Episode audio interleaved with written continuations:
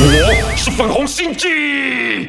各位网友，大家好，欢迎收看粉红心机的频道。要祝观众们在二零二一新的一年，哎，这位兄台，你可等等我啊！哎，您哪位啊？哦，我是那个找来帮您捧哏的搭档啊。是是有听说，但我看你这身装扮，莫非……没错，我就是拥有正红血统的红卫鸡。哦，那你可得坚强点，不然我会担心你的玻璃心。这您不用担心，我的强项向来就是以无赖，呃不不不是以无私的共产魂为荣。就冲着你这自信，废话不多说，就快开始为观众带来新一季的大陆网民用语吧。马甲这词儿你可熟悉了吧？这你可问对人了，源自多年前我正红泱泱大国电视台节目里相声所讲的笑话。有一只老虎被蛇咬了，小报复追杀了一只乌龟，因为老虎把乌龟当成了穿了马甲的蛇，于是网友便把网络上伪装的分身 ID 用马甲为之当其化名。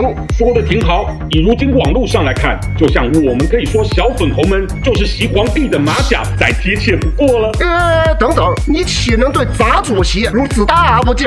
民主世界靠的是正义和真理，不然来探讨些真实事件。有个跟您一样的热血小粉红，因为受不了民主世界的网络上对于贵党治国种种残酷的批评，于是就向自己祖国的公安举报了油管上的频道主是台独分子。结果你猜怎么着？是该给这位有为小青年掌声，好好鼓励一番。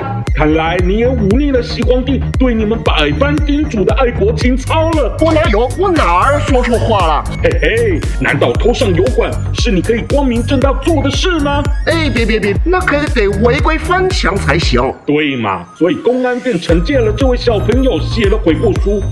那这就是他翻墙的不对了。像你们家的发言人华大妈也有在使用推特这么做，对吗？我家官邸之子本来就需要对外界民主邪恶的世界反击，您就不该混为一谈了。但她曾在推特上对于一篇反袭的推文按赞，这举动这咱咱咱啥也不清楚。会不会她其实是向往民主世界、卧底共产党、密谋推翻习皇帝的马甲呢？